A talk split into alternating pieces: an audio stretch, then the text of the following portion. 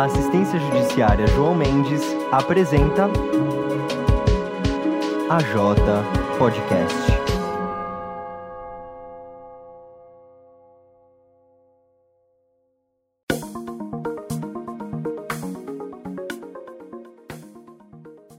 Oi, pessoal, sejam muito bem-vindos a mais um episódio do AJ Podcast. O meu nome é Renata Capucci e o tema de hoje é o caso Genivaldo de Jesus dos Santos.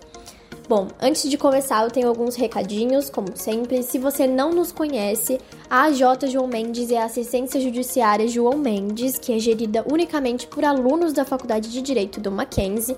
Nós prestamos atendimento jurídico gratuito à população vulnerável. Então, para conhecer mais sobre o nosso trabalho, você pode nos encontrar em todas as redes sociais, no Instagram principalmente @jjoãomendes, onde nós postamos bastante conteúdo, trazemos cursos e, enfim, é, várias coisas interessantes que vocês podem acompanhar por lá. Não deixem de nos seguir lá, então. Também temos LinkedIn, estamos no Facebook, tudo a J João Mendes. E temos um site, se você digitar arroba J João Mendes, aliás, só a J João Mendes também no Google é válido acessar nosso site e conhecer ainda mais sobre nós, tá bom? Então, fora isso, também que eu pedi para você ligar o sininho de notificações aqui na plataforma em que você está escutando esse podcast, seja no Spotify, seja em outra plataforma. E bom, dados os recadinhos iniciais, vamos ao tema de hoje. O Genivaldo de Jesus dos Santos, de 38 anos, morreu após uma abordagem de agentes da Polícia Rodoviária Federal no município de Umbaúba, no sul do estado de Sergipe, no dia 25 de maio. E bom, segundo o boletim de ocorrência, o Genivaldo foi parado por três agentes na BR-101 por não utilizar capacete. E no vídeo que foi divulgado, a gente acompanhou, pôde acompanhar, por conta da repercussão nacional e internacional, toda a ação dos policiais. Desde a primeira abordagem, em que eles pedem que ele coloque as mãos na cabeça, até o fatídico momento em que os policiais o colocam dentro da, da viatura e o asfixiam com gás lacrimogêneo. O sobrinho da vítima, que estava no local do crime, diz que informou aos agentes que o tio sofria de transtornos mentais e que, inclusive, os policiais encontraram uma cartela de remédios controlados no bolso do tio, que já fazia tratamento para esquizofrenia há cerca de 20 anos. O Genivaldo ficou nervoso com a abordagem e questionou o porquê de ela estar acontecendo. E no boletim de ocorrência, os policiais relataram que a vítima não obedecia às ordens, movia as mãos o tempo todo e, por isso, de recursos iniciais, eles utilizaram spray de pimenta e gás lacrimogêneo. Um dos agentes colocou suas pernas no pescoço da vítima para imobilizá-lo. Já no chão, teve seus pés e mãos algemados. Em seguida, o Genivaldo foi colocado na porta-malas da Polícia Rodoviária Federal com os vidros todos fechados. Os policiais jogaram o gás e fecharam o compartimento.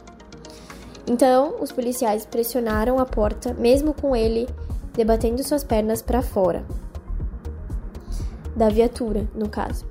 E no boletim de ocorrência, os policiais informaram que a vítima faleceu em função de um mal súbito no trajeto para a delegacia e foi levado para o hospital. O laudo do IML apontou que o Genivaldo morreu por asfixia mecânica e insuficiência respiratória aguda.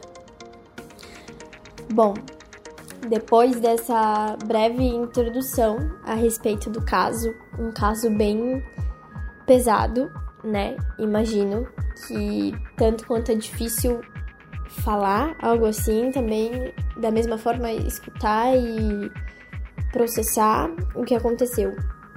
Mas trazendo aqui para vocês uma análise social a respeito desse caso, é bom a gente ressaltar que no Brasil morrem cerca de 6 mil pessoas por ano em decorrência de violência policial, e desse número, 80%, praticamente quase 80%, são pessoas negras. Mesmo com a grande movimentação da mídia e internet em trazer esses casos à tona, eles permanecem acontecendo, ao contrário do que é divulgado pelos órgãos públicos. E esses acontecimentos não são casos isolados.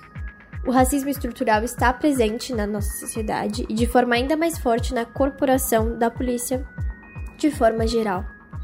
O Brasil, então, possui uma grande desigualdade social, mas essa desigualdade se confunde com uma desigualdade racial, que parte de um pressuposto de que pessoas negras são marginalizadas, e sendo assim, ao alcançar e realizar uma ação, seja em uma comunidade ou até mesmo em via pública, como nos casos que nós estamos abordando aqui, o agente público parte de uma ideia internalizada de que pessoas negras tendem a ser bandidos e pessoas de má índole e agem de forma arbitral.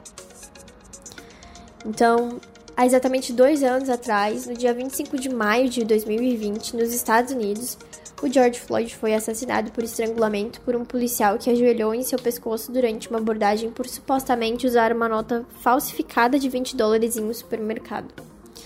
Qualquer semelhança não é mera coincidência.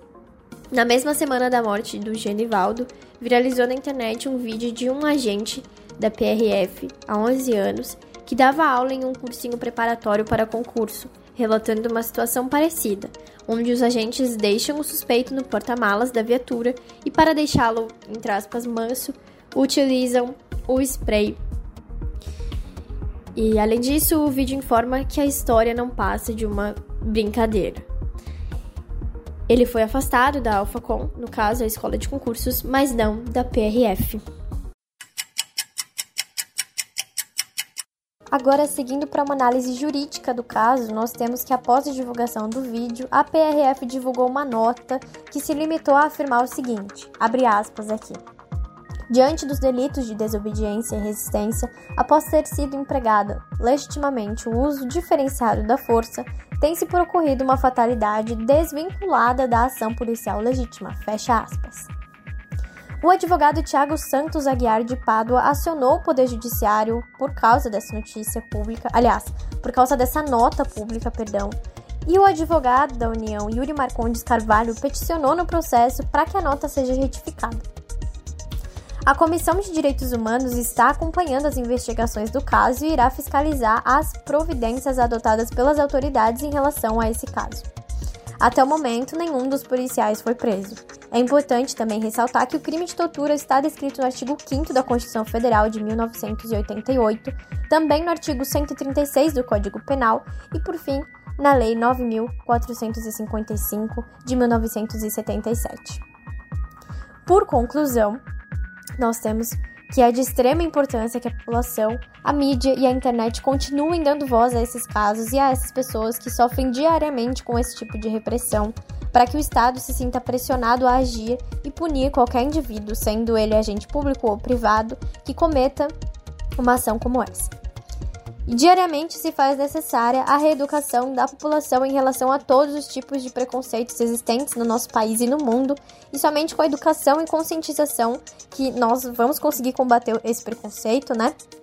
Então, evitar falar ou tentar amenizar qualquer tipo de fala ou situação preconceituosa somente faz com que essas ideias se propaguem de forma implícita. Nós agradecemos aqui então vocês que escutaram esse episódio até o final. E também reiteramos todos os recadinhos que eu dei para vocês aí no início, de seguir a AJ nas redes sociais, de nos acompanhar, deixar o sininho ligado para receber as notificações quando nós postarmos novos episódios. Fica atento, fica ligado, que sempre vem novidade por aí quando se trata da nossa assistência judiciária João Mendes. Então, um beijo, fiquem bem e até a próxima!